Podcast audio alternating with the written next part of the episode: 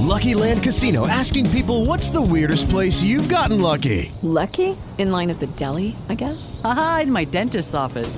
More than once, actually. Do I have to say? Yes, you do. In the car before my kids' PTA meeting. Really? Yes. Excuse me, what's the weirdest place you've gotten lucky? I never win and tell. Well, there you have it. You can get lucky anywhere playing at LuckyLandSlots.com. Play for free right now. Are you feeling lucky? No purchase necessary. Void where prohibited by law. 18 plus. Terms and conditions apply. See website for details.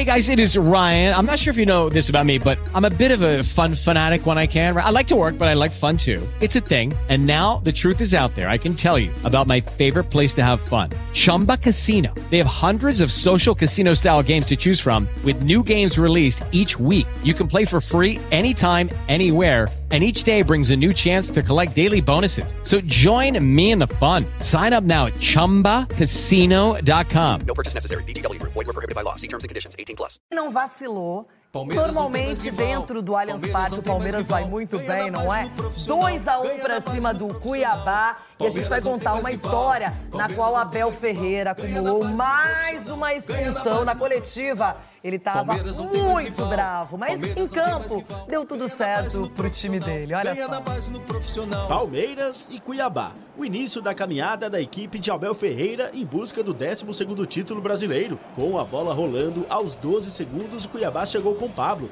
mas seria um dos poucos lances da equipe no primeiro tempo. E não demorou muito para o Palmeiras abrir o placar. Lopes achou Dudu na área, que encontrou Hendrick, que fez o terceiro gol nos últimos quatro jogos. 1 a 0.